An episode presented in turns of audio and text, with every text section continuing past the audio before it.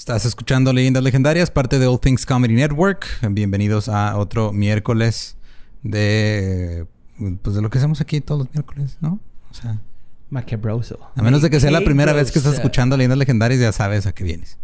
Y si es la primera vez que estás escuchando Leyendas Legendarias, bienvenido. Oh, sí. Espero que te haya que te haya mandado alguien que quieres mucho porque lo vas a amar para siempre.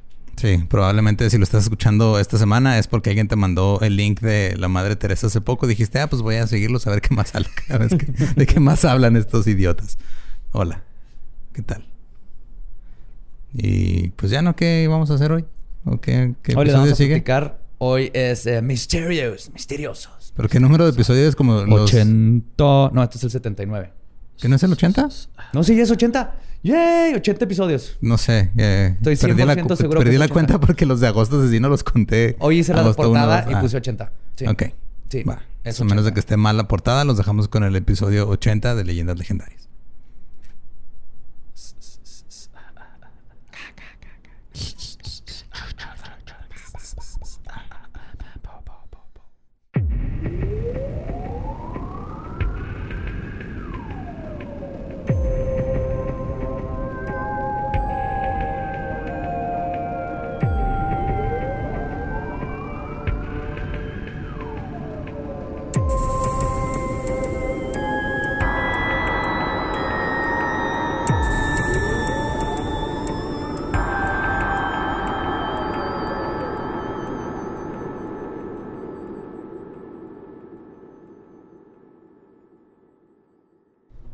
Bienvenidos a Leyendas Legendarias, el podcast en donde cada semana yo, José Antonio Badía, le contaré a Eduardo Espinosa y a Mario Capistrán casos de crimen real, fenómenos paranormales o eventos históricos tan peculiares, notorios y fantásticos que se ganaron el título de Leyendas Legendarias.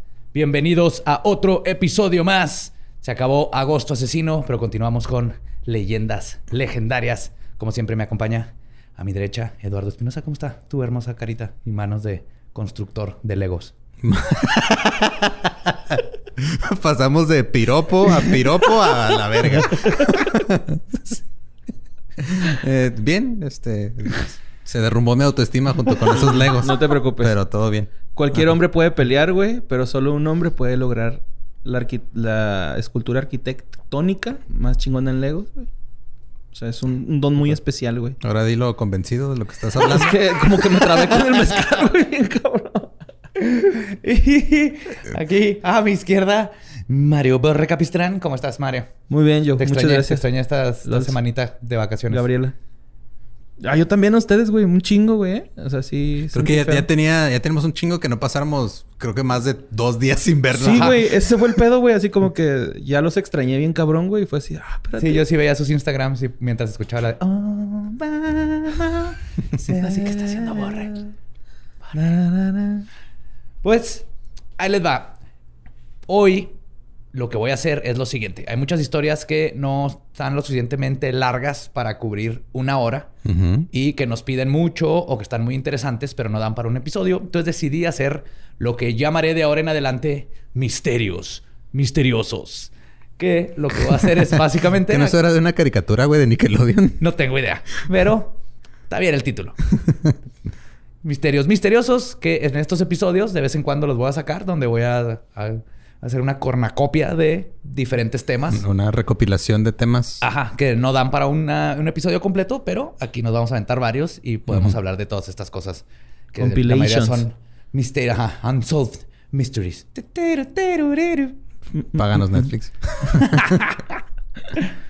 Pues eh, la primera historia que les voy a contar tiene mucho racismo y vampiros. Mm. Es el pánico vampírico de Querétaro. What the fuck? ya, sí lo han mandado ese. Ya, ya. Sí lo han mandado varias veces. Ok. Un tiempo después del terremoto del 85, que alcanzó un 8.1 en escala Richter y destrozó a la Ciudad de México, la ciudad de Querétaro recibió una oleada de sobrevivientes de la capital.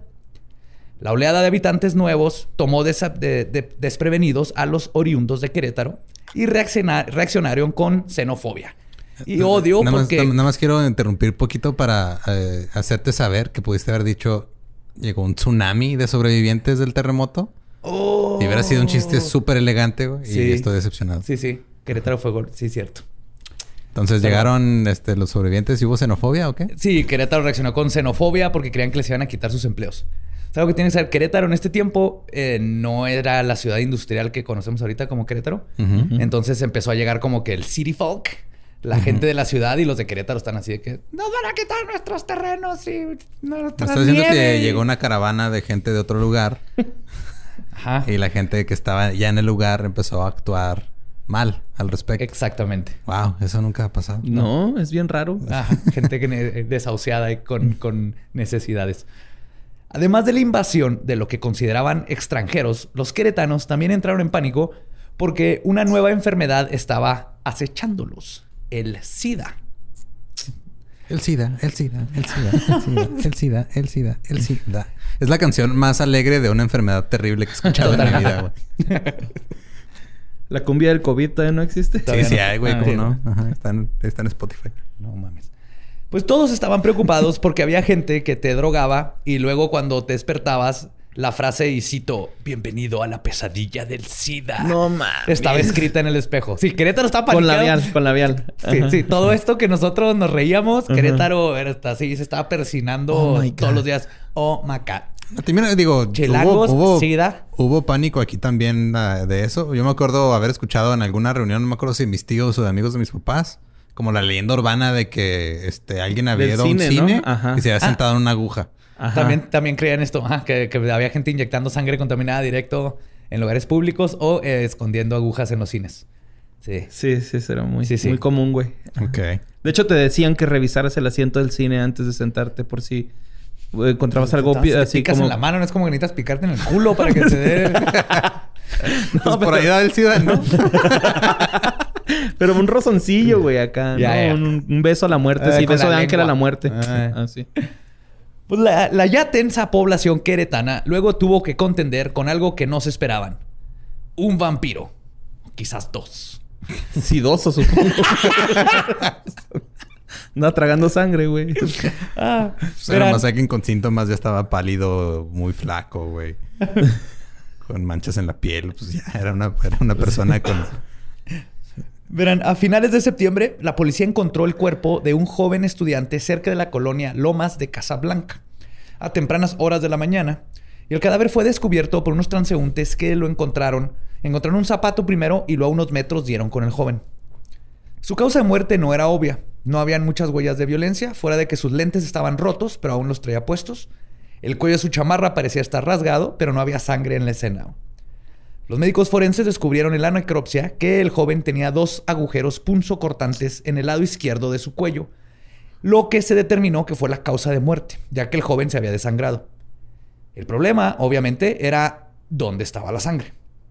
Lo que no había sangre en ningún lado. Yo no vi esa película de Leslie Nielsen, ¿tú sí? ¿Y dónde está la sangre? Parte 2. La noticia rápidamente recorrió los periódicos y los queretanos ya tenían otra cosa más por qué preocuparse. Un asesino capitalino. La xenofobia creció y comenzaron a aparecer frases en las paredes como haz patria, mata un chilango o Querétaro es para los queretanos. No mames que eso pasó aquí, allá. Aquí también pasaba eso. De hecho, la razón por la que yo yo nací en Ciudad Juárez y no en la Ciudad de México fue porque mi mamá tenía miedo de que si yo nacía en la Ciudad de México me iban a chingar aquí en Juárez. Porque también en Juárez estaban haciendo ese pedo. ¿Te güey. das cuenta que cuando Sí, dices. Ciudad de México, dices Ciudad de México? Sí, Ciudad de México. Entonces. Arre, compa, no, andamos por allá en la, Ciudad, de México. Y entonces, cabrón, nos fuimos a... Yo nada más Pero- estoy pronunciando como se debe pronunciar, güey. No sé por qué la hacen de pedo. Pero, Ah. pero sí, yo me acuerdo mucho de eso de aquí en Juárez, güey, que creo que hasta había una revista, mamón, ¿no? Una página de internet, eh, No, eran formato los revista. No, no había internet todavía. No, pero yo me acuerdo, güey. O sea, neta, esto no es pedo de una página de internet que la abrías y eso decía, haz patria y mata un chilango, güey. Y mucha gente, este, pues, chilango supongo, Pero eso tuvo que ser ya se, 90 se quejaban. 2000s. Ajá, sí. Sí, como porque... de, Güey, yo, no o sea, mames, qué pedo. ¿no? Este, eh, digo, era parte de... Porque yo estaba... Mi mamá estaba embarazada ya de mí. Yo estaba ya en la Ciudad de México. De hecho, creo que fue el mundial en, en el vientre de mi madre. Wow. No mames. Sí. Sí, fue el mundial del 86, ¿no? Sí, ya. Maradona. México 86. Sí, México fui, 86. este, sí, ese es el fue- 86. Así es como me acuerdo por la canción.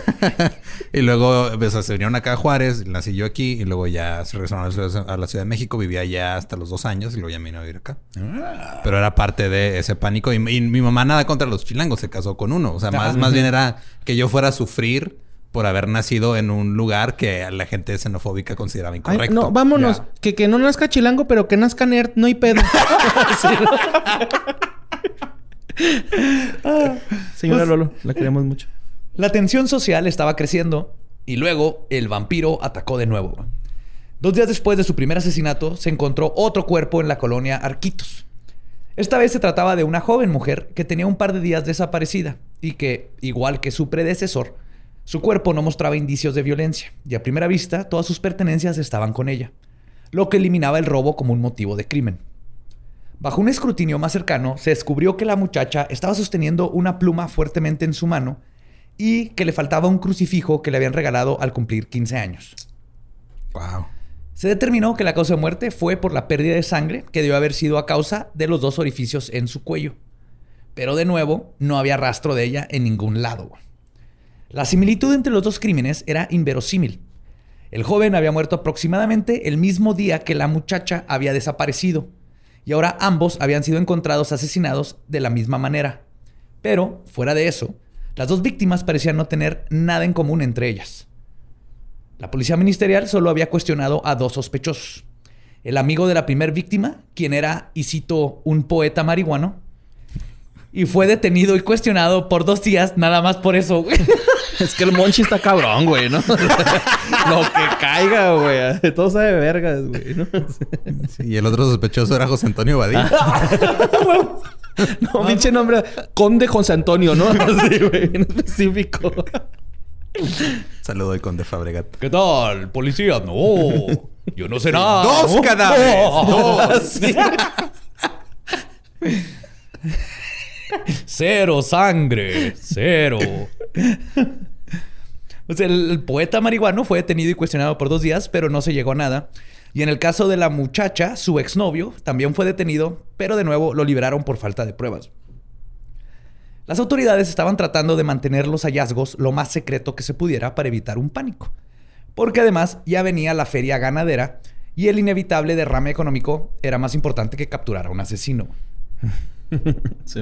Aún así, la población se dio cuenta que el comandante de la policía tenía a cuatro unidades de policía patrullando la escuela a donde iban sus hijos. Ay, güey, pensé que decir, tenía cuatro colmillos y dice, no mames, güey, está, güey, resuélvanlo, No, no. güey.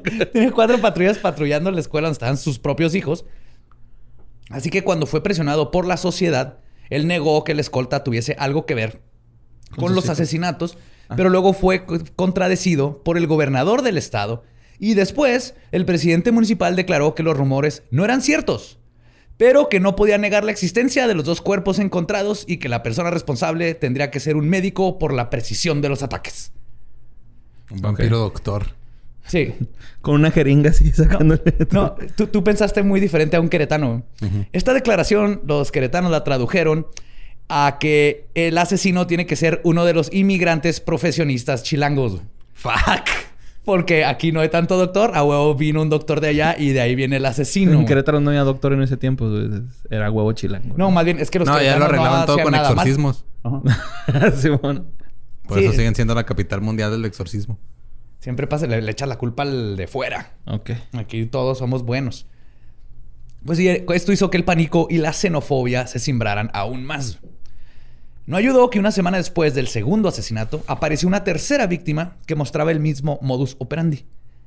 Con la única diferencia de que su rostro mostraba una mueca de terror. Probablemente porque, a diferencia de los primeros dos que aparentemente fueron atacados por sorpresa, esta tercera víctima es probablemente la única que logró ver a su atacante antes de perecer.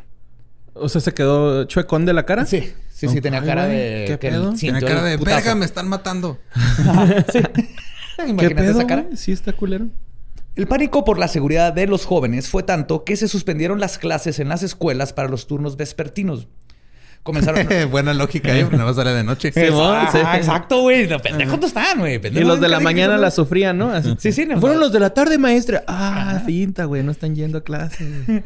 Comenzaron los rumores de que el asesino probablemente utilizaba un desarmador para, para hacer los agujeros y que definitivamente tenía que ser un médico extranjero. Así que comenzaron a romper los vidrios de los autos que no tuvieran placas del Estado. No mames. Sí, empezó a haber como una mini persecución ahí de extranjeros. güey. Luego se corrió el rumor de que gente había visto a un sospechoso que describieron como que tenía los ojos rasgados. Así que ahora los queretanos están convencidos de que están lidiando con un vampiro chino chilango Pinches médico. chinos valen verga, güey. ¿Qué pedo, güey? Pinches chinos. No valen verga, nada más ven puta porque pues el COVID y esto, ¿no? O sea, Pero no es culpa de los chinos, güey. no vale chinos. verga, güey. man. Es culpa de... Ay, güey. Perdón. Luego, este, dijeron que atacaba a los jóvenes mientras manejaba un automóvil rojo de aquellos de los viejos. Pero obviamente es, es- son los- es el 85, dónde? todavía en los 70 se acaba de pasar. No existía el color rojo. Color rojo se inventó en el 84, ¿no? Sí. Por dos meses la sociedad queretana estaba en terror. Subieron la venta de rejas para las ventanas y de perros de guardia. El mote de El vampiro de Querétaro era usado en los periódicos para describir al notorio asesino. A finales de noviembre, el departamento de bomberos, junto con unos elementos de policía, estaban limpiando uno de los acueductos de la ciudad, ya que se habían presentado lluvias fuertes atípicas para la temporada durante esos meses, lo que causó que se acumularan hojas y ramas que prevenían el flujo de agua. Cuando estaban removiendo el lodo y escombro, varios testigos aseguran que vieron a algo entre humano y animal brincar del acueducto hacia los techos cercanos y corrió hasta que se perdió de la vista de todos. Los acueductos son estos que son como unos arcos. Sí, los arcos Sí. esos, ves que Querétaro tiene uno... Simón. Sí, pues como fueron como los primeros en usar ese sistema de drenaje, ¿no? Algo así. Son los romanos, pero... Ah, bueno, en México. Lo exportaron. ¿no? Importaron. Importaron, perdón. sí. Ahora estaban seguros que el vampiro chilango chino médico que maneja un carro rojo vivía en la parte alta de los acueductos. No habían ¿Dónde se habido... estacionaba? No sé. Pues volaba, güey. Colgaba el carro al revés, ¿no? Cuelgan. Tenía un helipuerto, güey, para No habían habido más ataques, se había instaurado un toque de queda y el vampiro seguía libre. Parecía que las cosas no podían ponerse peor para los queretanos cuando apareció otro vampiro. güey. Testigos aseguraron haber visto a la criatura en el norte de la El- ciudad. Tocando rolas de maná. en bares. Con bandas de covers. ¡Échale, vampiro! Fit el ¿Qué? vampiro. ¿Dónde? ¡Es él! ¡Mátenlo! ¡Mátenlo, que lo vieron en otra parte de la ciudad cuando sus terrenos normales eran hacia el sur. Las estaciones de radio se llenaron de llamadas de amas de casa asustados por el par de vampiros chinos que merodeaban por las... Perdón, no puedo. No sé cómo brincaron a la idea de que era chilango y chino y doctor con un carro rojo. güey. Aquí me tienes. Y que, y que era baterista. No, guitarrista. No, Guitarrista, Guitarrista. perdón. Que merodeaba por la ciudad buscando matar a sus hijos, pero después de unos meses y sin más ataques. Así como llegó, el vampiro se fue de la vida de los queretanos. Pasó a ser una leyenda más y los queretanos pudieron regresar a odiar a los inmigrantes, no por ser vampiros, sino simplemente por ser de otro lugar. Ah. Ajá. Y Pues, ese es el... ¿Aprendimos algo? No, no. Entonces no se supo qué fue, güey. Nope. Nunca se supo qué onda. La última vez que lo vieron fue esa vez que, según esto, vieron a alguien brincar del acueducto. ¿Y tú qué, Que no tiene sentido porque era de día. Y si es un vampiro no hubiera estado ahí. ¿Y tú qué crees que haya sido? O sea, ¿sí, un güey o algo así? eh, Pues los asesinatos sí pasaron. Y lo más probable es que haya sido un güey. Y el- por como estaban, lo más probable es que los mató en un lugar y los Y luego los fue, encontraron, los fue, los... Entonces, quién sabe cómo les vació la sangre, pero... mm, Más porque el chavo y la chava... La chava desapareció casi el mismo día que encontraron el cuerpo del chavo. Es como que la chava la había secuestrado y luego mató al chavo y fue el primero que Como que los drenaba o algo así. Sí, está, sí está raro porque lo de los cuerpos sí debe tener una explicación. Pero estoy seguro que no tiene nada que ver con un médico Chilango, chilango, chilango, chino, vampiro. un carro rojo, vampiro que vive en un nido, en un acueducto. güey. ¿Estás seg- estás seguro? Porque, digo, suena Bueno, muy no. convincente, güey. y luego los jefes nos dicen que por qué creemos en tantas mamadas, güey. Si ellos estaban peor, ¿no? O sea, pues, guacha, güey, ¿qué No, años bueno, no, no podría estar peor porque ahora con internet, esta madre eh, ya estaría dando vueltas en todo Twitter, güey. Ajá, sí. Sí. ajá. Que no tienen ahí un este. Ya, me- ya hubiera llegado el grupo de fans como 80 veces en una semana, güey. y Ya lo había... Yo hubiera aceptado uno para ponerles abajo. Este pedo es falso. Sí, sí. Como el Skinwalker. Ya van dos, ¿no? Que atrapan. sí. Aquí en México. dos nahuales. Nahuales. La niña perro. La niña perro, no, ella sigue suelta. Ah, sí, sí. La- la otra- de hecho, hubo un reportaje, la vieron arriba de un techo, güey. Con un jersey de la América. Esto es neta. Esto es no, qué raro. Suena muy lógico, güey. o sea, chingón la gente que le dan a América. Mis respetos, carnales. Máximos campeones, pero no mamen. Pues el siguiente misterio misterioso ocurrió en Estados Unidos. Les voy a platicar la historia del hombre del hacha de Nueva Orleans. Ok. Ok. Ese suena chido. Sí. De mayo de 1918 a octubre de 1919, la ciudad de New Orleans, en el estado de Luisiana, en los Estados Unidos, fue testigo de una serie de brutales asesinatos hechos por un misterioso asesino en serie que aterrorizó a los inmigrantes, mató a quienes no le gustaban el jazz y hasta el día de hoy su identidad nunca ha sido descubierta. Es el pinche el snob más snob de la Sí, vida. güey. Sí, como que estás escuchando trova, pendejo. Es comprender el jazz, güey, es que las notas te mueven. Es, es una simplificación. El de la jazz son mil notas para sonar. cuatro personas y el pop son cuatro notas para mil personas. Snake Jazz. Oh, las primeras víctimas de quien hoy es conocido como The Axeman, o el hombre del hacha, fue un tendero italiano de nombre Joseph Maggio y su esposa Caterina. El 23 de mayo de 1918, mientras ambos estaban durmiendo, el Axeman usó un cincel para quitar un panel de la puerta principal por donde ingresó a la casa. Luego subió a la recámara y les cortó la garganta con una navaja para rasurar a la pareja. Luego tomó un hacha que encontró en la casa y les destrozó la cabeza a ambos. O sea, primero ya estaban muertos. Ajá. Y luego nomás agarró el hacha para desmadrar la, la- Sí. el cráneo. Ajá. Les dio hachazos. Que de hecho, O esto sea, güey, es- ¿qué tanto te tiene que gustar el jazz, neta, güey? Llegamos a la parte del jazz, está bien interesante, güey. A lo mejor estaba marcando ritmos, ¿no? estaba tocando Caravan con la hacha, güey. Esto, de hecho, básicamente sería el modus operandi del Axman. Quitar Matar y el panel, entrar y usar un hacha que era de la casa, cortar gargantas, así, güey. Cuando la policía arribó a la escena del crimen, encontraron la ropa del asesino cubierta de sangre, indicando que se había cambiado antes de irse. También se percataron que no faltaba nada de valor, lo que indicaba que el motivo no era el robo. Cerca de la casa de las víctimas encontraron un mensaje escrito en gis que decía, y cito, la Bienvenido al señora mundo del SIDA". Joseph no es cierto, no es cierto, perdón, perdón. Perdón, perdón. ah, me dijeron que no pidiera perdón. Dame mi perdón. Ay, güey. Retiro mi disculpa. Sí, es que lo, lo hice porque te interrumpí, güey, no por mi chiste. Decía, y cito, la señora Joseph Maggio se va a levantar hoy. Solo escribe a la señora Tony. ¿Qué? Así dice, nadie sabe qué pedo, hasta ahorita no se ha resuelto. Pero pues si era la señora Joseph Maggio la que se murió, estaba cerca de la casa en Gis. Debe estar conectado de alguna manera, pero hasta ahorita nunca se ha podido resolver qué significa ese mensaje. güey. Curiosamente, después de que los investigadores comenzaron a investigar casos antiguos, descubrieron tres asesinatos y una serie de ataques contra tenderos italianos que habían ocurrido siete años antes, en 1911. En cada uno de los asesinatos se había utilizado un hacha y en cada caso el asesino había obtenido acceso a la vivienda a través de un panel de la puerta trasera.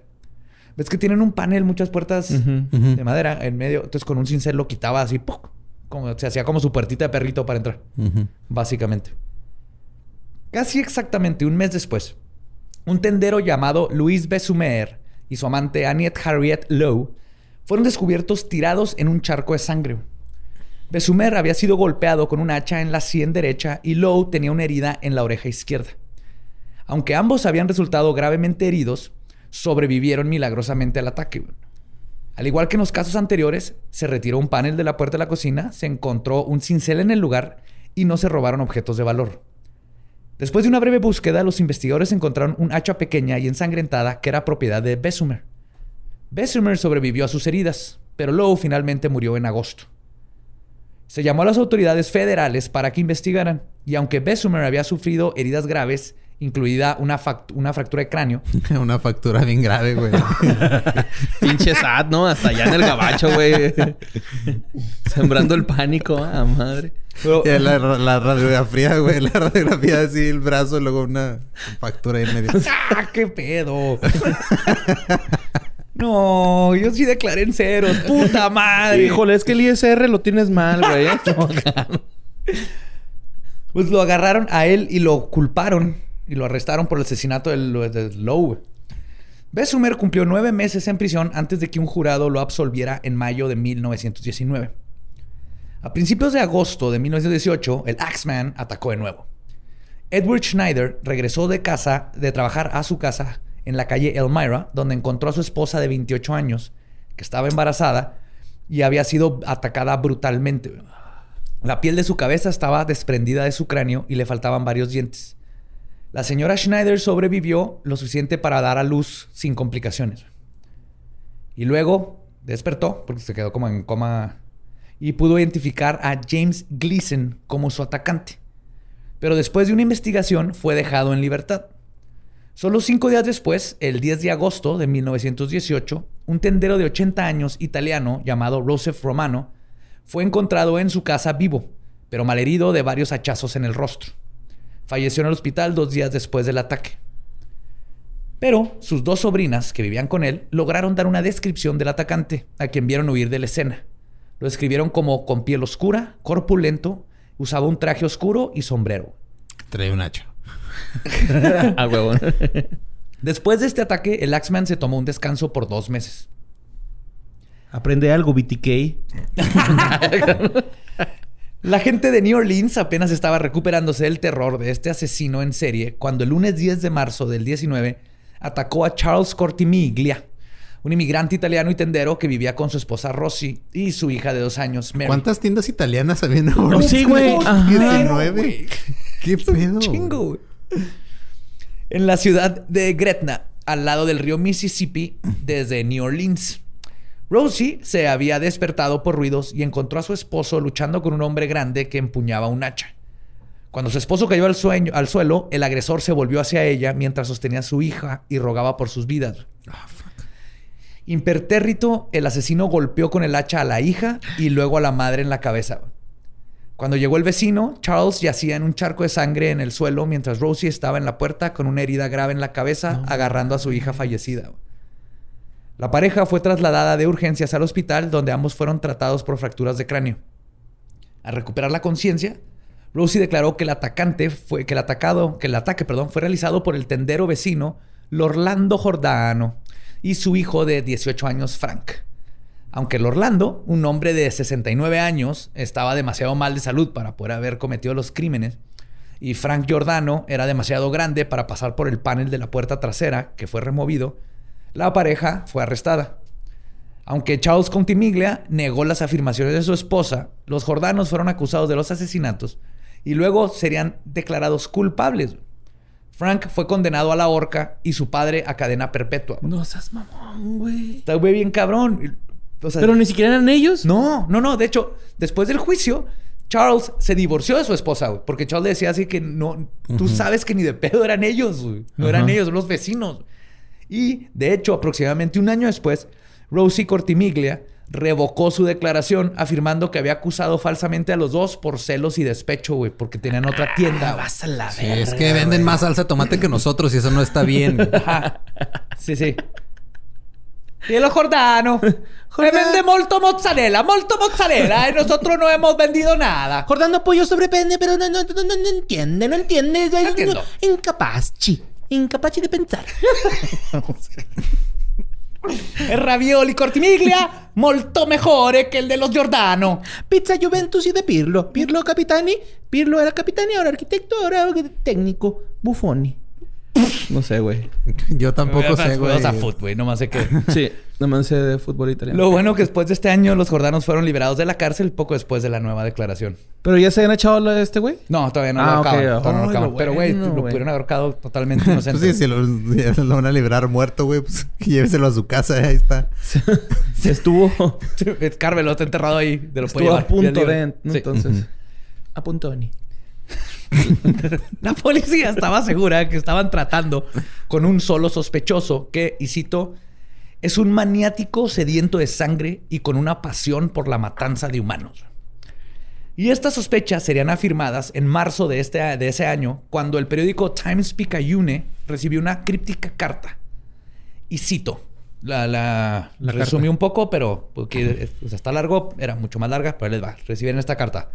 Cito, Infierno, marzo 13, 1919. Ay, güey, ¿como guion? Sí. O Sí, sea, sí, no- sí. ¿De interior, ¿De dónde infierno. sí, Pues más bien de dónde la mandó, ¿no? Infierno. Oh, shit, arriba. man. Y dice, estimado mortal, nunca me han atrapado y nunca lo harán. Nunca me han visto porque soy invisible. Incluso como el éter que rodea tu tierra. No soy un ser humano, sino un espíritu y un demonio del infierno más caliente. Soy lo que los nuevorleanos y su estúpida policía llaman The Axeman. Cuando lo considere oportuno, vendré y reclamaré otras víctimas. Solo yo sé quiénes serán. No dejaré más pistas que mi hacha ensangrentada, manchada con sangre y sesos de aquel a quien he enviado abajo para hacerme compañía. Ahora, para ser exactos, a las 12.15, entre paréntesis hora terrestre, del próximo martes por la noche, 19 de marzo de 1919, voy a pasar por Nueva Orleans. En mi infinita misericordia les voy a hacer una pequeña proposición. Aquí está. Soy muy aficionado a la música jazz y... ya te perdió. Así están Sí, todos los policías, ah. Ah, pendejo, ¿no? Si hubiera sido tango, sería Messi, ¿no? Así es, es Messi, güey. No es de este mundo. Le gusta el tango y chingo. Este es jazz. y matar gente a chazos, esa parte. Pues... A él es al que dan los hachazos cuando Sí, va a meter gol. Dice, soy muy aficionado a la música jazz y juro por todos los demonios de las regiones inferiores que toda persona en cuyo hogar esté en pleno apogeo una banda de jazz en el momento que acabo de mencionar, si todo el mundo tiene una banda de jazz, entonces mucho mejor para ustedes. Una cosa es segura, y es que algunos de los suyos que no lo hagan el martes por la noche recibirán el hacha. Esa fue la mejor estrategia de marketing de una disquera de jazz en la historia, güey. De hecho, es una de las teorías de quién es el Axman, güey. Sin mamar. ¿Neta? Sí, güey. Sí. Este güey, o sea, hizo que todo el mundo escuchara jazz una noche, güey. Ajá. De, sí. Ajá. Ay, perdón. Todavía no termina la, la carta, güey. Cierra con... Bueno, como tengo frío y anhelo el calor de mi tártaro nativo, y ya es hora de que deje su hogar terrenal, cerraré mi discurso. Con la esperanza de que publiques esto para que te vaya bien, he sido, soy y seré el peor espíritu que jamás haya existido en el plano real o en el reino de la fantasía. The Axeman lo firmó. Pues no, que no es Axman. Al principio dijo, ¿no? Que no, No, si eres Axeman. O sea, que le, que le llaman le Ah, ok, decían ya- así. ah, ok, ya, ya, Pero lo firmó como The Axeman, ¿no? O sea, así lo conocen. Pues por la declaración del asesino de que nadie que escuche jazz el 19 de marzo recibiría el hacha, la música fluyó desde los hogares en gran parte de la ciudad. Los salones de baile se llenaron a capacidad y las bandas profesionales y amateurs tocaron jazz en fiestas en cientos de casas alrededor. Eso sí está bien vergas. Sí, fue una estrategia de pe- marketing, güey. Totalmente, güey. Así, cabrón. Y nadie murió. Wow. Todo el mundo tocó jazz y este vato no mató a nadie. Pero la calma no duró mucho. En, el, en, a, prin- a mediados de agosto de 1919, otro tendero llamado Steve Boca fue atacado en su dormitorio mientras dormía. Boca se despertó durante la noche para encontrar una figura oscura asomándose sobre su cama. Sufriendo un golpe de hacha, sobrevivió y al recuperar el conocimiento, corrió a casa de su vecino, Frank Genusua, donde perdió el conocimiento y colapsó. Luego fue tratado por sus heridas, pero no pudo recordar los detalles del ataque. El pánico que recorrió la ciudad solo se intensificó tres semanas después. El 2 de septiembre, un boticario local llamado William Carson escapó del letal Axman cuando disparó varios tiros contra un intruso que había irrumpido en su casa. O sea, este güey se lo agarró cuentas. Sí, lo, logró ver y le disparó. Ándele, ¿verdad? Salió corriendo. El asesino dejó una puerta rota y un hacha detrás. y como le disparó en siete octavos, no pudo resistir. ¿Hacha, fusca o papel? Estás disparando muy rápido, A ver, ese no es mi tempo. Ese no es mi tempo. Caravana. Otra vez. Al día siguiente, el 3 de septiembre del 1919, Sarah Lauman, de 19 años, fue encontrada en su casa en Second Street con múltiples golpes y cortes en la cabeza y varios dientes faltantes. El 27 de octubre, seis semanas después, el Axeman atacó a su última víctima, Mike Pepitone. Pepitone. Pepitone. Quien fue encontrado tirado en un charco de sangre. Ese, ese es así como que estaba el señor Cacahuate, Pepitón. no es cierto, güey, ya. Sorry. Sin embargo, a diferencia de los otros ataques, esta vez hubo un testigo. Según los informes, la esposa de Pepitone, Esther Albano, vio al hombre que empuñaba un hacha huir del lugar. Después de este ataque, el misterioso amante del jazz y asesino desapareció por completo.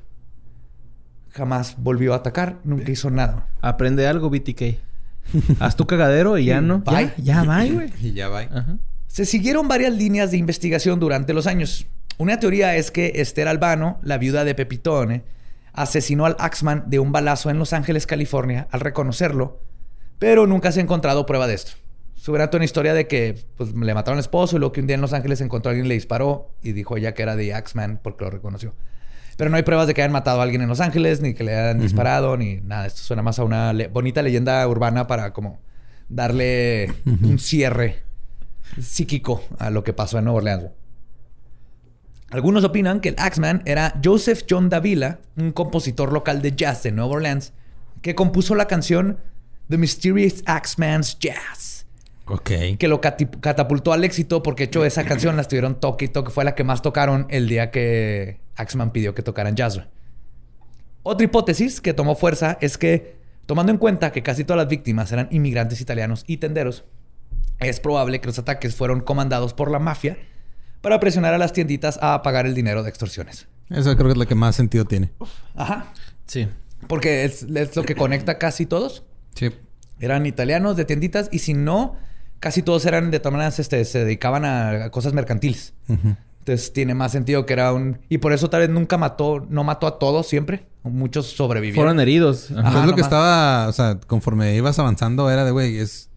Sobrevivían muchos al ataque de eh. hacha, ¿qué pedo? Sí, sí, le, fue bajando la calidad del trabajo, ¿no? O sea, sí. Ajá, y un asesino en serie diría, entonces suena más. Le, le dieron la plaza y se confió el güey, ¿no? Algo así como las temporadas de Walking Dead, como que bien vergas y luego al último bien culero, así, ¿no? Ajá. Ok. Ahora a ver, vamos a regresar a México y les voy a contar una leyenda que nos han pedido un chorro y que de hecho sucedió aquí mismo en el estado de Chihuahua. ¡Qué bonito es Chihuahua! Coyame, tierra de los chuchos. les voy a contar la historia de los monitos de Meoki. Oh, sí, los monitos de Meoki. Meoki, los monitos de Meoki. Así cantábamos, rey. Así, un chorrito rinco pasando. A 45 minutos de la ciudad de Chihuahua se encuentra la ciudad de Meoki, llamada así por Pedro Meoki Mañón, mm. quien perdió la vida peleando contra los franceses en la ciudad de Parral en 1865. Ok. Ok.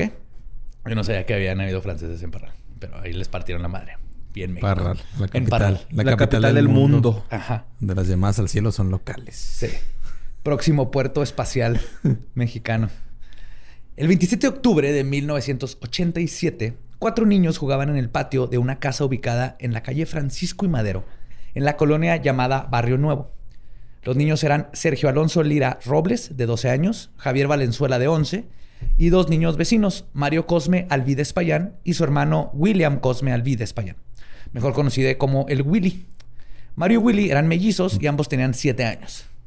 Willy mojado. El Willy mojado.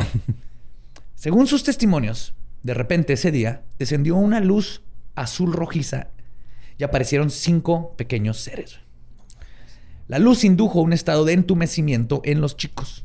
En un, relato, en un relato del incidente, los niños intentaron correr y uno de ellos se desmayó. Y los demás salieron corriendo, güey. Lo dejaron ahí. pues sí, güey. Ya les dejaron la ofrenda ahí para que... ¡Pinche pendejo! ¡Llévense ese güey! ¡Llévense el pinche güey! Oye, alguien nos dijo la otra se vez come que... los mocos. alguien nos dijo la otra vez que en los parques de Estados Unidos donde hay osos, ah, la gente, o hay como unos letreros que dicen de que no tires a tu compa para que el oso lo ataque, ¿no? Es que eso empezó como una broma de que no tienes que correr más rápido que el oso, tienes que correr más rápido que el compa.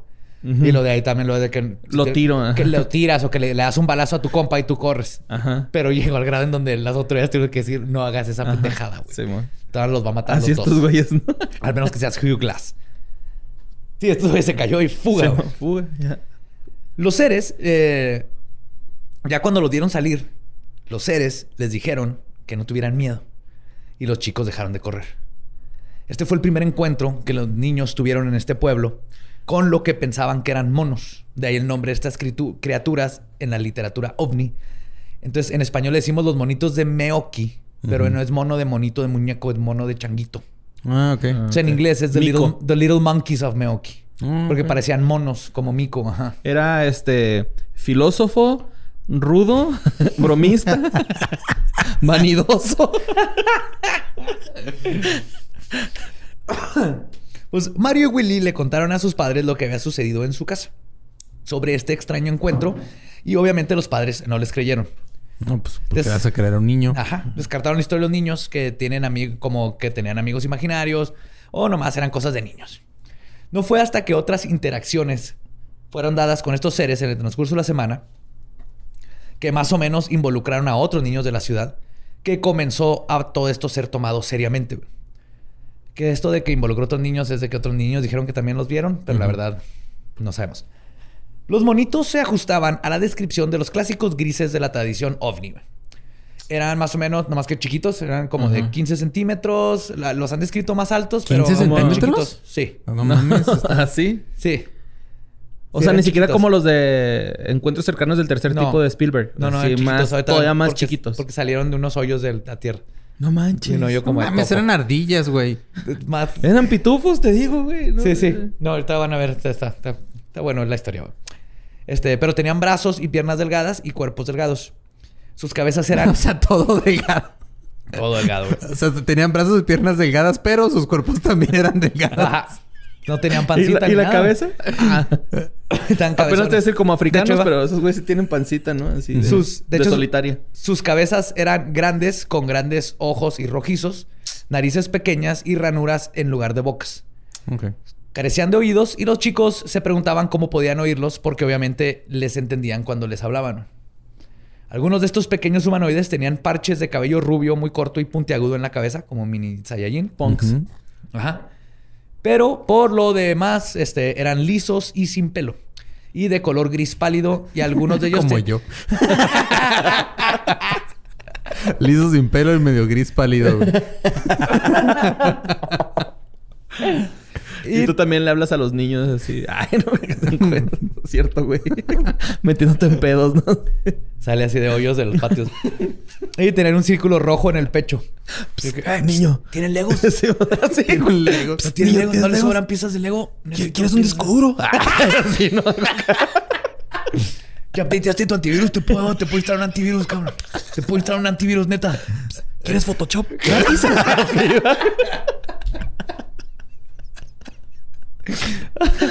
Ah. También, este, estos seres tenían la conveniente habilidad de volverse invisibles cuando les querías tomar una foto. Ah, Por eso, no hay fotos. Eso es muy buena, güey. Se ponían de esas este, bufandas que reflejan el flash, ¿no? Sí, como para, los paparazzi. paparazzi. Resulta que también las criaturas hablaban perfectamente español. Pero según los niños, sus bocas cortadas apenas se movían. Mm. Estos cinco seres les dijeron a los niños que vinieron a nuestro mundo para, y estudiarlo y a sus habitantes. Y en una entrevista, uno de los niños también dijo que una de las criaturas le había dicho, y cito, nos gusta el clima de aquí. Mm. Por eso llegaron a Meoki. Sí. Sí, está rico ahí tiene bonito. es como boscoso, ¿no? Es bosquecito, así a gusto. No sé, no conozco, pero... Sí, es como así tipo delicias, güey. Acá mucho ah, nogal y la madre. Y está bien fresco. quemadas y todo.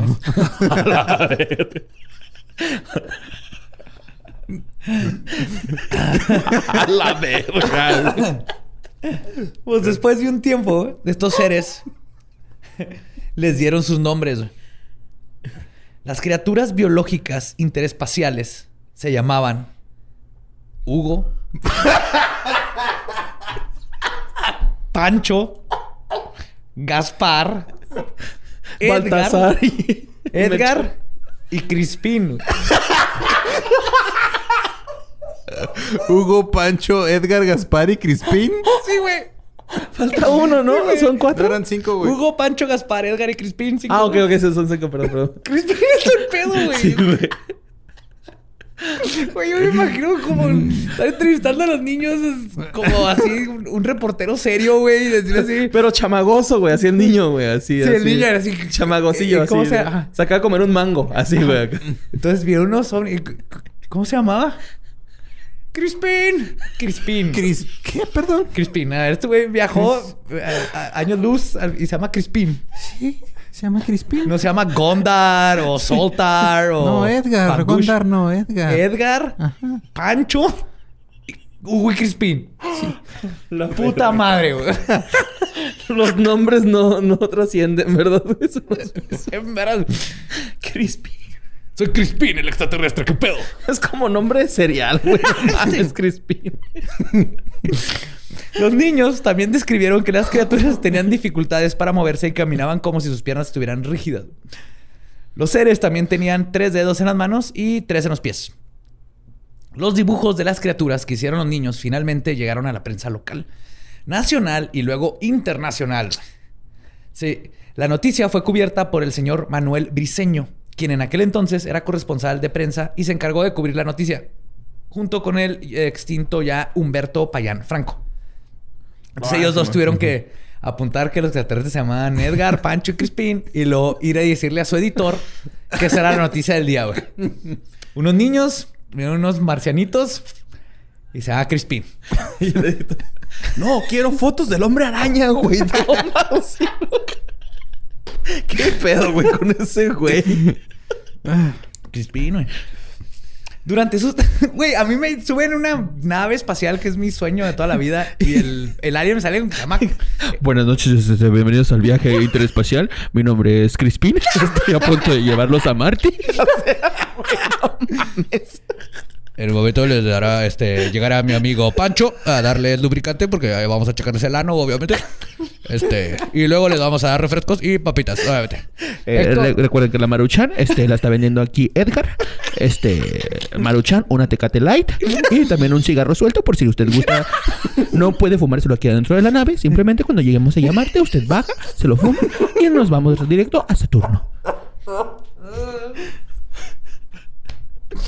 Ay, güey. Y Edgar así dando las señales, va así. Como Ay, güey. sobrecargo. Ay, cabrón. Se rompiste Badía, güey. Ya. Wow. Oh my God. Oh. Ah, ok. Durante sus encuentros casi diarios con estos pequeños humanoides, aparentemente de otro mundo, que salían de agujeros en el suelo, los niños nunca experimentaron el típico tiempo perdido asociado con el fenómeno de abducción alienígena. Nada más el tiempo perdido de vivir en Neoki. Y el tiempo que hicieron perder al periodista, güey. Perdón, era chiste fácil, güey. Ahora sí, ahora yo me disculpo. Comiendo pinole, güey. Tosiendo, güey, cada vez que come.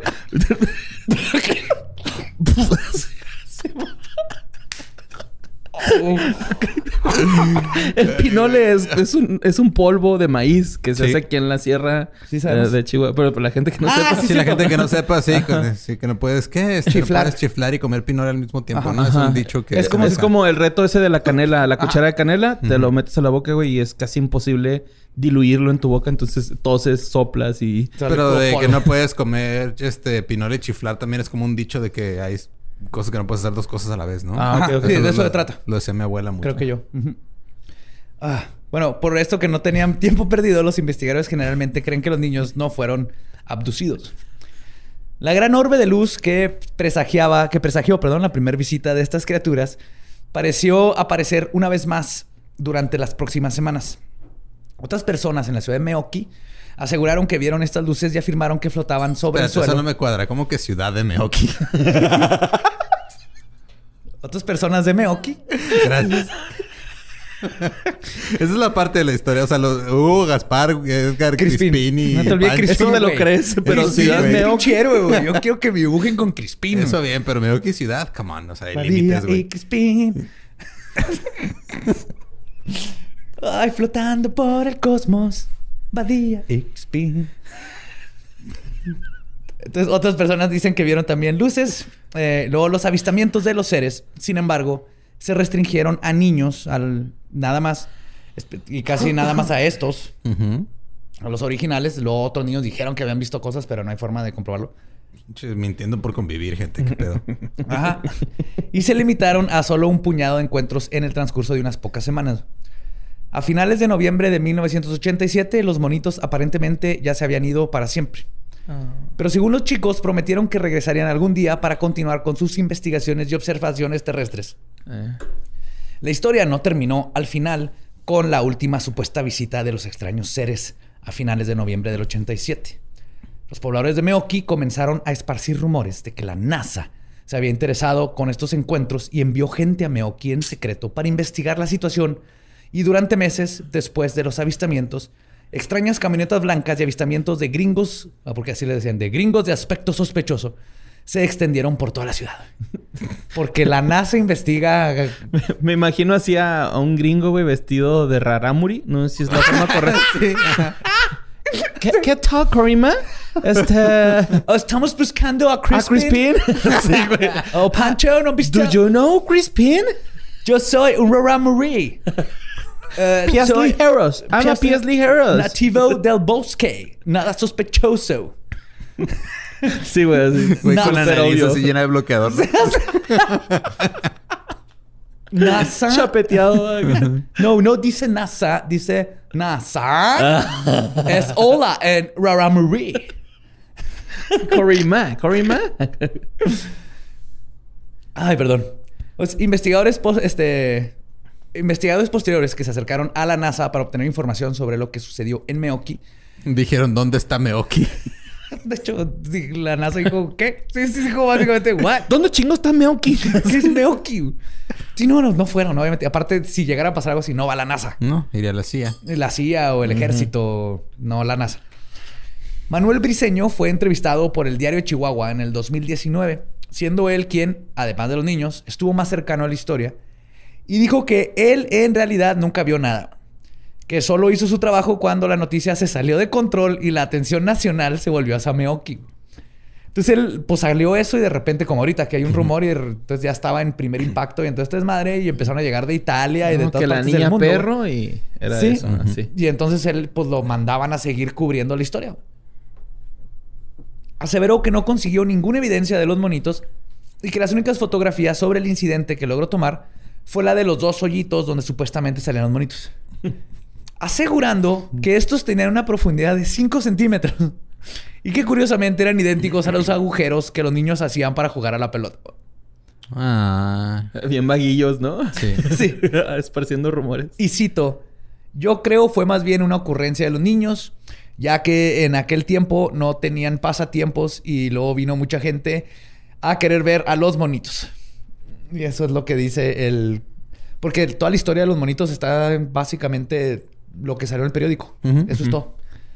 También negó haber visto las misteriosas camioneta- camionetas blancas, los extraños gringos o a expertos de la NASA en el pueblo. A Crispin. Crispin menos. Y cito, venía la gente conmigo y me preguntaba, así como usted, pero yo no puedo negarlo ni afirmarlo.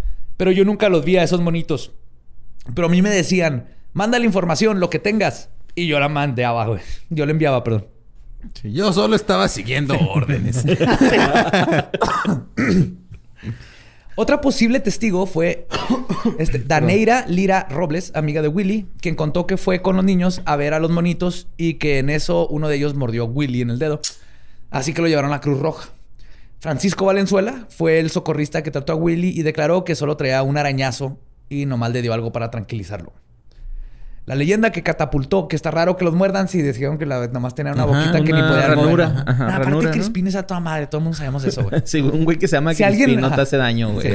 O sea que si, alguien, si es cierto que lo mordieron, no fue Crispín.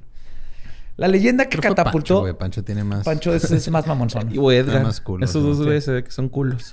Pancho y Edgar. La leyenda que catapultó a Meoki a nivel internacional sigue quedando, quedó arraigada en el pueblo. Cuando se cumplieron 23 años de este acontecimiento, en el 2010, se organizó por parte del ayuntamiento el evento Dos siglos y mucho más. En el marco de las fiestas de aniver- aniversario de Meoki, se incluyó el llamado Píntate Mono, inspirado en el mito.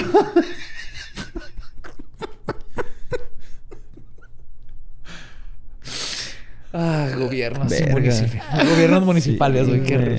Qué- qué joyas nos han No te dado, ¿eh? acabes, Chihuahua. no, nunca. Píntate mono. eh, que se trataba de que los pobladores pintaran unas figuras de fibra de vidrio de los monitos de Meoki. güey.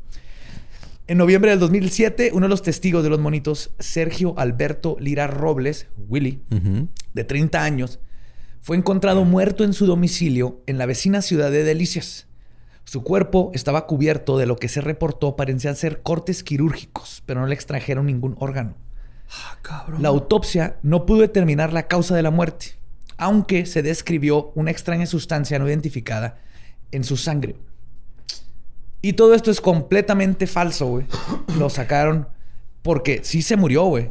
Sí, pero no, o sea, lo de No. los cortes y la sustancia ¿Sabes que y eran eso. cortes quirúrgicos y que no te remuevan órganos? ¿Sabes cómo se llama eso?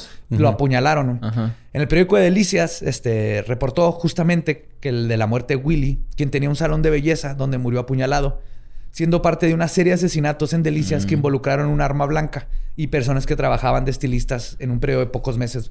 Eh, Balas frías no perdonan, papi. Ha de haber sido algo, que, sí, pues cuando estaba el crimen bien feo y todo Sí. eso, pero fueron, fue para, como en dos o tres meses mataron a tres personas igual. güey, ¿Y el líquido? No, Eh, pues es se lo pedo. inventaron, es Ah, puro se pedo. Ay, es mutágeno. Fue, alguien agarró esta noticia, reconoció quién era y quiso hacer noticia de... Así paranormal. Ajá. Ok. Paranormal cuando no tiene nada que ver. No se pasen de verga con ese rollo, güey. Sí. Pero curioso, güey. Y esa es la historia de los monitos de Meoki. Eso es todo. Ok. Está bien chida, güey.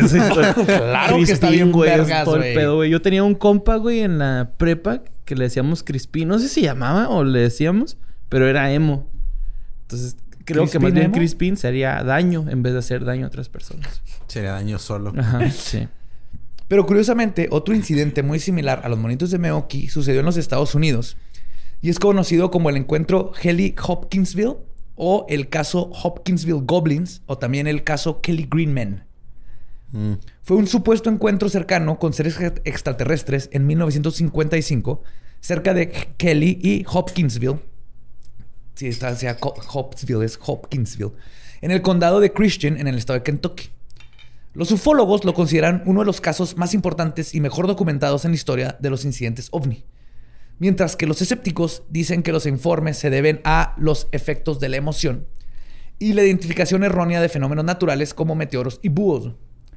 Incluso, sí, búhos. ¿No has visto un búho sin plumas, güey? Se ven pinches raros. No, ¿no has visto un búho Ajá, sí los he visto. cuernudo? También vi miden uno- un metro y cacho. güey. Ajá, vi uno donde se asoman así como en el techo de una casa, Ah, güey. sí, que están- Ajá, están ahí, pero parecen aliens, güey. Acá. vergas. Bien ojetes, güey. Se ven feos, pero... Pues no sabía que podían ser confundidos de esa forma. O sea... Sí, pues es que el... pues ahorita vas a ver. Hay, hay- dos Recuerden que hay que gritarles chinga a tu madre. Ay, no es cierto. No apedren búhos. No, nada. por favor, my Neta, God. güey. es No apedren, güey. Nada más díganle chinga a tu madre animal. si tienen pedos, güey. Pero no los apedren. Pues la- Pero, le- o sea, les, les está diciendo que le tienen la piedra emocional también, güey. O sea, Pues es que los búho. búhos no hablan español. Es la la ventaja, güey. ¿no? Entonces, este... Coincido con Borre, no hablan español. No hablan español, hablan Com- bú. está comprobado. Uh, uh, uh, uh, Jurijú, jurijú. Es el de la rola esta de hip hop. Jurijú, jurijú. Pues la Fuerza Aérea eh, de los Estados Unidos clasificó el presunto incidente como un engaño en los archivos del Project Blue Book. Ok. O sea, Heinemann, Heinemann Sí, fue a fue a investigar investigar y y ese sí dijo, "Eh, no, esto es madre". totalmente falso. De hecho, los psicólogos han utilizado el supuesto incidente como un ejemplo académico de pseudociencia para ayudar a los estudiantes a distinguir la verdad de la ficción. Órale. Ajá. Chido. Se, se sigue usando, pero como un ejercicio de cómo algo se puede salir de control. Bien Ujú. cabrón, estilo los monitos de Meoki. Lo que se reporta que sucedió es que en la noche del 21 de agosto de 1955 cinco adultos y siete niños llegaron a la comisaría de la policía de Hopkinsville alegando que pequeñas criaturas alienígenas de una nave espacial estaban atacando su casa de campo y que los habían mantenido a raya con disparos durante casi cuatro horas. Súper gringo el Sí. Totalmente. Sí, cabrón, Se me apareció algo que no conozco y le estuve disparando para que no se me acercara. Y luego vas con la policía a confesar ese posible crimen, güey. Sí, mon. Ay, perdón. Ay, qué rico se vio eso, güey. A los que no están viendo. Bigote lleno de espuma. La espuma, sí. Eh, Oh, dos de los adultos, Elmer Sutton y Billy Ray. Hijo, van a photoshopear ese bigote con espuma, ya lo sé. Ay, badía. Dos de los adultos, Elmer Sutton y Billy Ray Taylor, afirmaron que habían estado disparando a 12 o 15 figuras pequeñas y oscuras que aparecían repentinamente en la puerta o miraban por las ventanas. Cuatro policías de la ciudad, cinco policías estatales, tres alguaciles adjuntos y cuatro policías militares del cercano cuartel militar Fort Campbell condujeron hasta la granja de Sutton. Su búsqueda no arrojó nada más que evidencia de disparos y agujeros en las pantallas de las ventanas y puertas hechos con armas de fuego por los mismos residentes. O sea, disparos y le hicieron mierda a la casa desde adentro. güey. Ay, güey. De que dispararon algo, sí dispararon algo. Acá es estilo, estilo gangster. Acá. Estilo este, zombies. güey. Ay, güey. Al día siguiente, los vecinos reportaron a dos oficiales que las familias, y cito, empacaron y se fueron. Después de afirmar que, y cito, las criaturas habían regresado alrededor de las tres y media de la mañana. Los psicólogos Rodney Schmaltz y Scott Lindenfield comentaron que, y cito, es plausible, sino que probable, que los extraterrestres eran búhos cornudos y hay alguna evidencia de que los testigos presenciales estaban increíblemente intoxicados durante este ataque alienígena. No mames, pinche alien a la verga, pinche. Este- Tráeme, el, tráeme la pistola, güey. No mames, güey. Es el vecino que tiene hidrocefalia. No te pases de ver. es el Rubber Johnny, güey. El que entiende esa referencia, güey, es mi compa Sí, ya, güey. amo güey. Johnny. Sí, güey. Rubber Johnny's love. Y finalmente lo voy a dejar con otra historia que siempre nos piden, también aquí del estado, que es la Pascualita. Mm, sí. Ya. Borre la cadera a visitar, güey. Yo acabo Ah, de sí. ir a verla. Sí. Muy guapa. Para los que no conocen, aquí en el estado de Chihuahua, en la capital, se encuentra otro misterio que se ha negado a ser resuelto. Más que nada porque no dejan que la gente encuere a un maniquí. Eso es, güey. Pues que ya sabemos lo que pasa, güey. O sea, Va. si encueras al maniquí y pasan cosas feas, pues ya lo vimos con Real. Dahmer, güey. Sí. Simón, pinche Dahmer. Ajá. La leyenda de Pascualita comenzó el 25 de marzo de 1930, cuando Pascuala Esparza, dueña de una tienda de vestidos de novia, no conocida como La Popular, vistió a su hija el día de su boda, de la boda de la hija, pero en el camino a la procesión, otros dicen que es en el momento, pero el punto es que era el día de su boda, una viuda negra le picó a la hija y se murió. Lo cual es altamente improbable porque las viudas negras no son tan venenosas como nos hacen No. saber, al menos que seas un niño muy chiquito, un Sí. adulto con otros problemas. De hecho, a, a mi jefe, güey, un, cuando estaba morrillo, me instaló una cancha de básquet y le picaron tres viudas, güey. y nada. Y nada más me dijo, yo le dije, güey, cuidado con las viudas. Y le picaron las tres viudas a mi jefe y luego me dijo, ¿por qué no me dijiste que había viudas? Y le dije, te dije que había viudas, pero en tono de juego. Y fue así de, no, ¿por qué jugaría con eso acá? Y ya mi jefe se curó en chinga, güey, acá. Sí, es cuidarte la herida Ajá, sí, es, no, o sea, no te mata. No, no, pero no, no es tan peligroso como lo han hecho. A mí eh, también los alacranes se picó unos cinco veces en la nalga. Esa es una historia para otro, para otro día. A dejar con esa duda. Cinco veces el mismo alacrán. El punto es que es, es muy raro que alguien se muera por una viuda. Pero. Es que te, te tuvo que picar cinco veces para poder encontrarte la nalga, güey. Como este practicante, ¿no? De enfermería, güey, así buscando venas. Chingados a madres hueso. Acá también, ¿qué pedo? pues le picó una viuda y se murió. A los pocos días apareció en la vitrina de la popular un maniquí que se reporta asemeja a la hija de Pascuala. No solo eso, su rostro es sorprendentemente expresivo, con pestañas gruesas y una mirada de ojos vidriosos. Sus manos muestran minucioso detalle con huellas digitales, uñas y hasta vellos. Y sus piernas se dicen que tienen venas varicosas. O sea, tienen varices. Ajá. Golcochea, carnal. Este, gracias por patrocinar a Leyendas Legendarias. Y de hecho por eso le dicen la Pascualita, porque la mamá era Pascuala. Pero Ajá. también de eso ahí vamos a hablar. ¿No tenía nombre propio? Man, No, no, güey. No está muy... Ahorita vamos a ver. No me importa que te llames es un Eduardo. maniquí, Lolo. Es un maniquí. No, los maniquís por lo general no tienen nombre. Al menos que sea el de Dahmer. Yo sé que Dahmer sí le tenía nombre a eso. Sí, pela. Crispin. Pero ya en inglés es Crispin. Crispin. Crispin Glover. En contraste con los maniquís Que blancos. el Crispin Glover es, era, es un actor que era el papá de Michael J. Fox en Volver al Futuro. Es el papá de. Ah, no mames. De Marty. Yo pensé que estabas mamando con Donald Glover o algo así. güey. No, no, sí ¿Ah? Crispin Glover. Crispin ok. Glover. Es Mr. World in American Gods. Ajá. Está bien vergas. Chingón, güey. Qué vergas. En contraste con los maniquís blancos y típicos que dominan los centros comerciales, incluso el día de hoy, y cuyo único propósito es lucir la ropa con la que están vestidos, la Pascualita muestra rasgos inquietantemente realistas. Esto llevó al pueblo de Chihuahua a comenzar a especular que Pascuala había disecado a su hija y la había puesto como maniquí en su propia tienda. Sí, porque está bien pelada de secar un humano y ponerlo como De eso, maniquí, ¿no? Exactamente, sí. Sí, pues no. nomás le echas a serrino por la cola y ya. y ya. Así de Eso pelado. es. Un chingo de acerrín.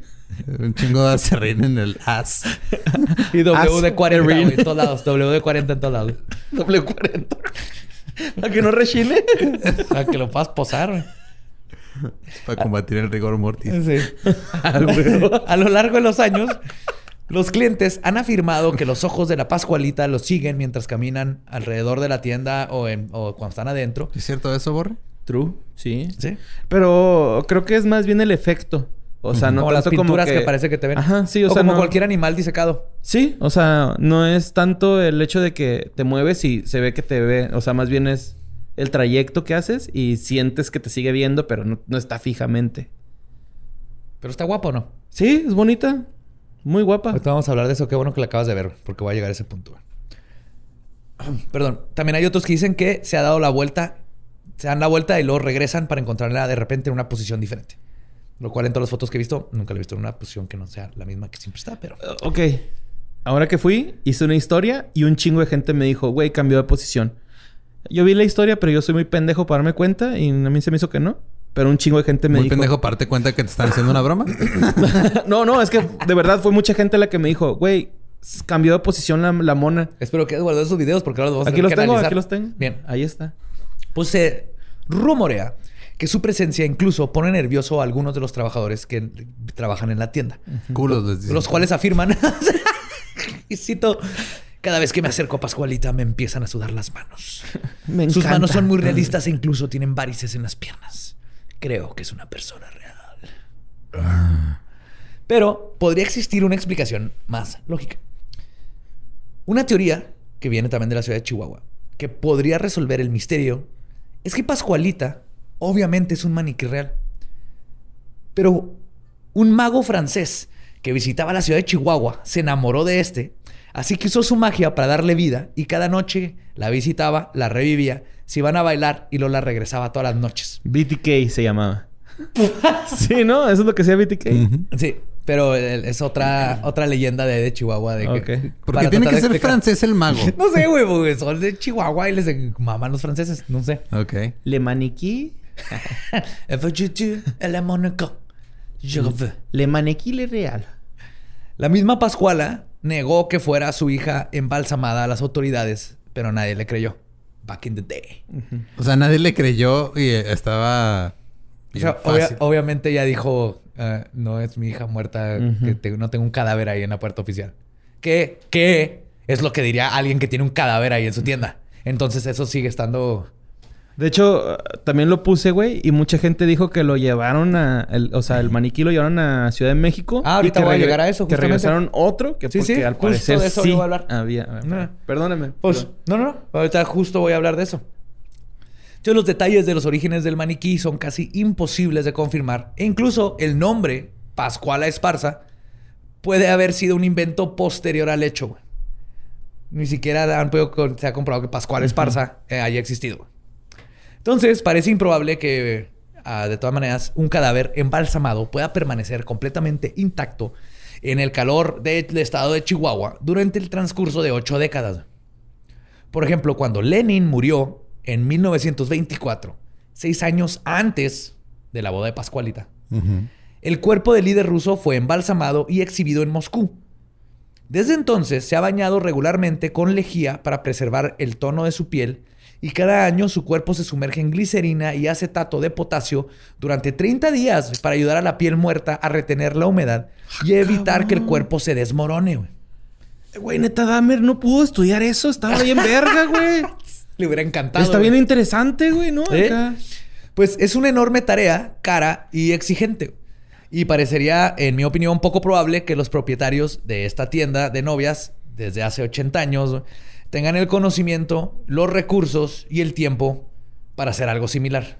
Aparte te darías cuenta porque por un mes no estaría en su lugar. Sí, además Sí, vean ajá. a Lenin y se nota que es un pinche cuerpo que están tratando de Sí se ve bien mantener- jodido, la neta. Mantener. Haz de cuenta el. Chabelo parado ahí. no es cierto, Javier. Javier López. Yo lo respeto un chingo. Aún así, el propietario actual parece saber que la Pascualita es al menos buena para los negocios. Y que al mantener este misterio vivo, Pascualita, este... Ah, perdón, y que man- al mantener este misterio vivo, pues le conviene para man- los turistas y todo esto, que está bien chido tener esa Sí, ahí tienes al borro Sí. y a su hecho, esposa yendo a sí. visitarla en la noche, güey. Algo que hacen, por ejemplo, es Pascualita la cambian detrás de cortinas, o sea, cuando le cambian los vestidos, Sí.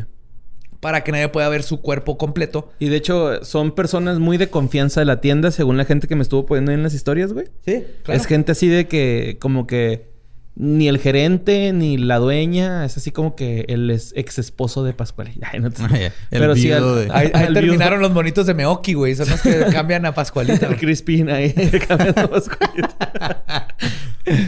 Eh, este, entonces lo, lo- lo cambian así para que nadie vea su cuerpo completo. Y en una entrevista, cuando se le preguntó si era o no un cuerpo embalsamado, simplemente contestó, y cito, no podría decir.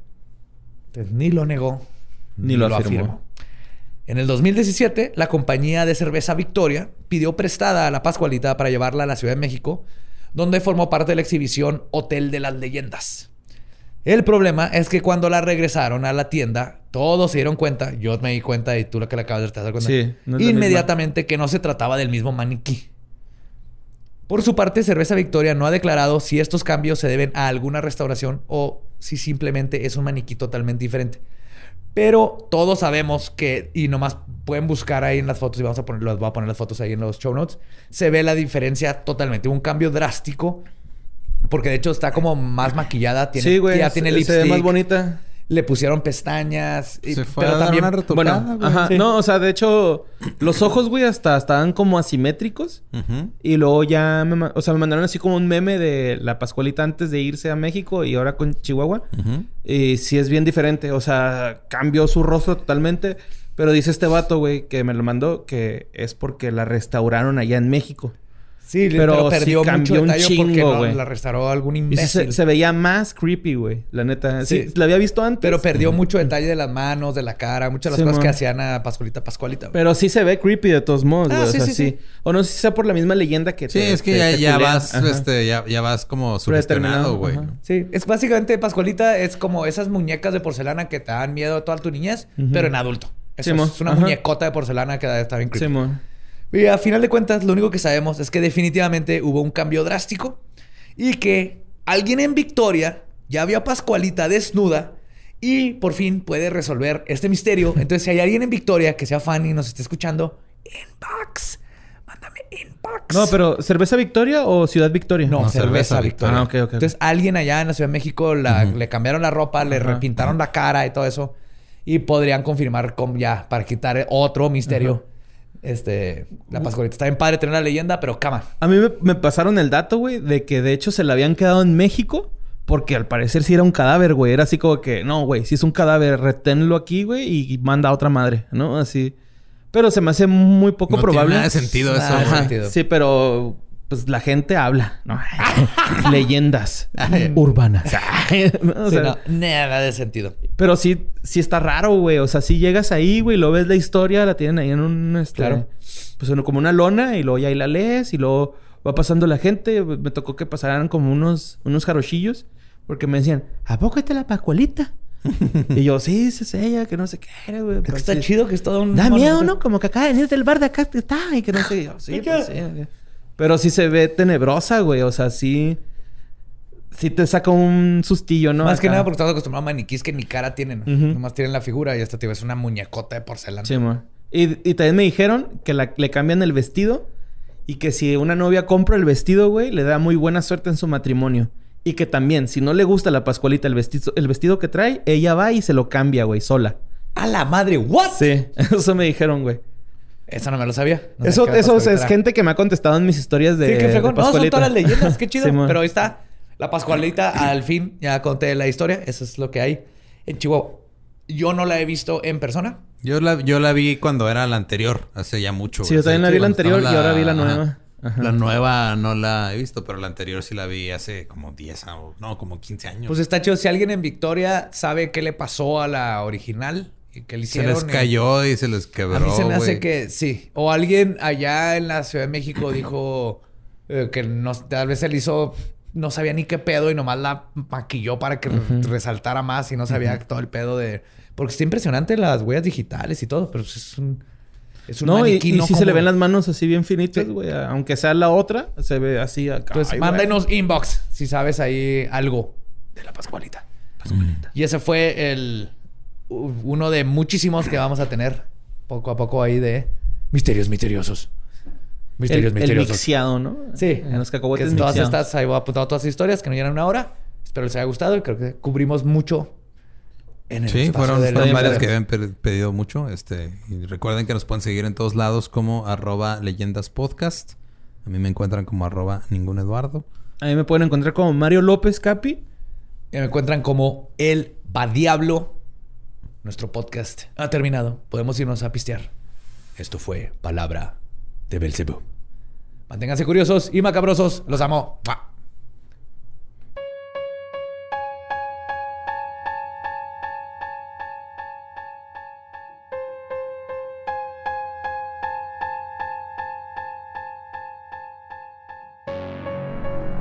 Y eso fue Misterios Misteriosos.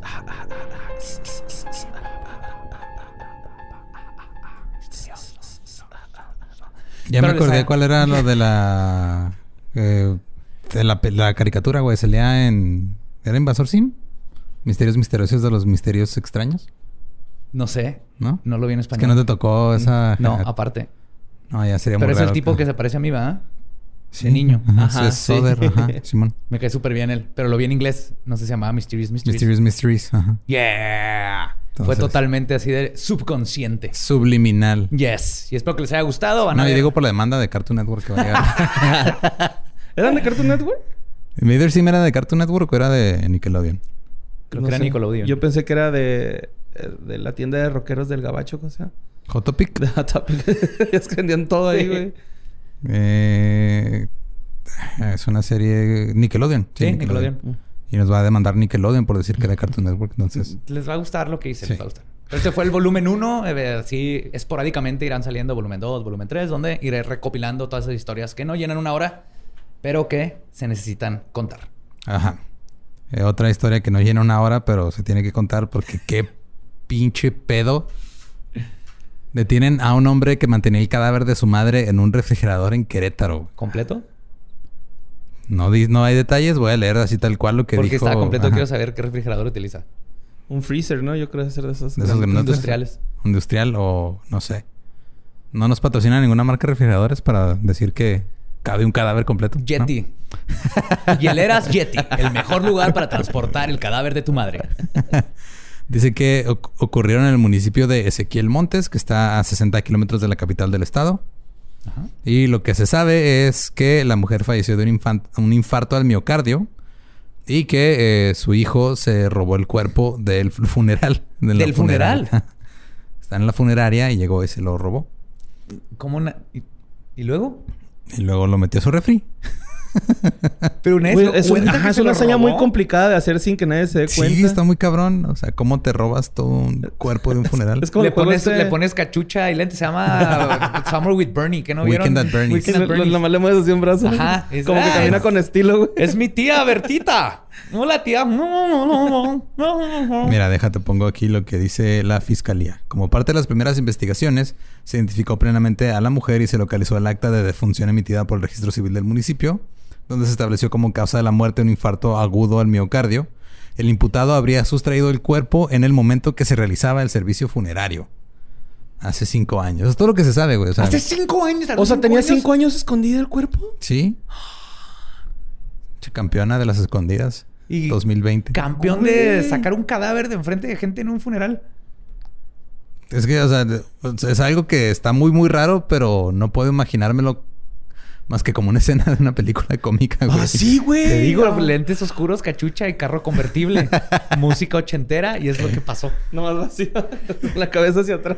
Está muy la cansada. playa. Tiene, dormida ahí, ¿no? Viene dormida. sí. Y obviamente es comedia romántica porque lo conoció a la novia. Pero es su mamá, güey. No es comedia no, romántica. pero andando con el cadáver, la Ajá. mamá en el carro convertible conoció a la chava de sus sueños. Pero ahora, ¿cómo Ajá. le dice a la chava de sus sueños? Que su mamá está que, muerta. Que su tía Bertita es una... Es un cadáver. Es su mamá verdaderamente Ajá. y está muerta.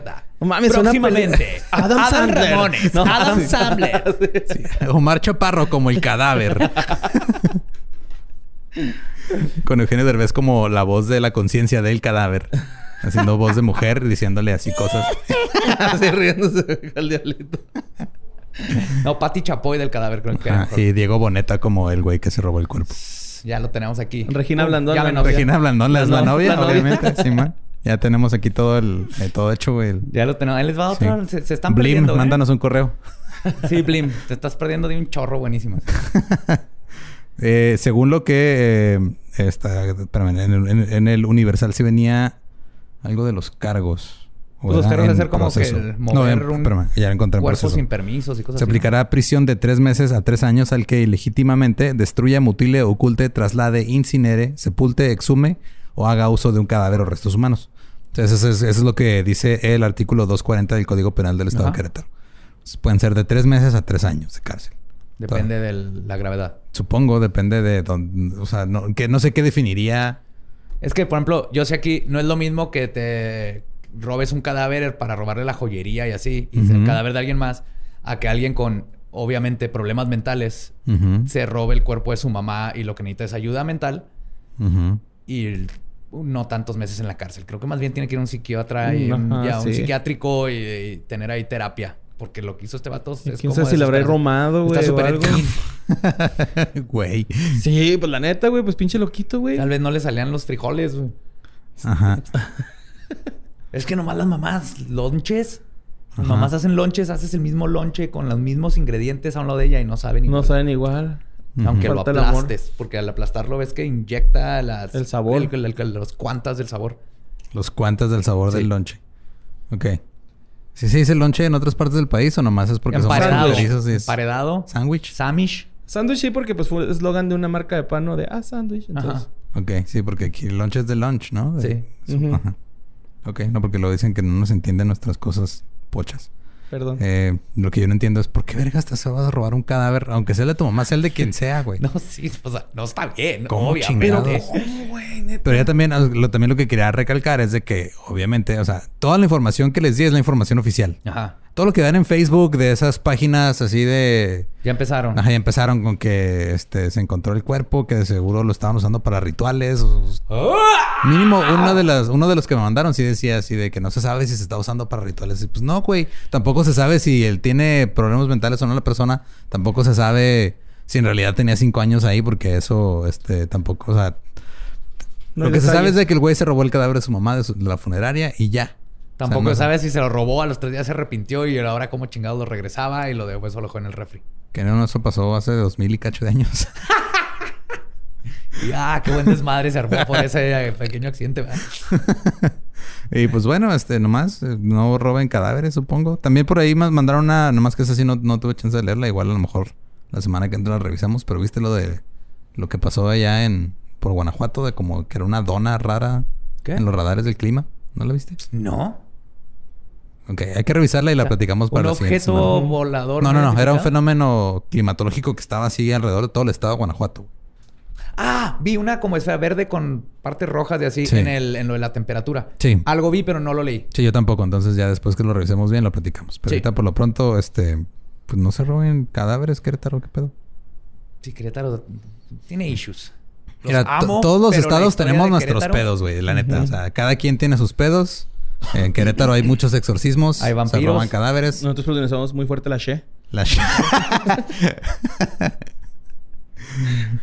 Nomás- nosotros allá en Querétaro se chingan los cadáveres, aquí nos chingamos. Nada más sí les quiero decir que desde que desapareció el vampiro de Querétaro, empezó el calentamiento global. Nomás voy a decir eso. Si ven la gráfica, están así correspondientes. Menos vampiros en Querétaro, más calentamiento global. Tal vez hay una correlación ahí. Tenía muchos mini splits. Fuga. Ah, pues ya, ¿no? Ah. Sí, exactamente.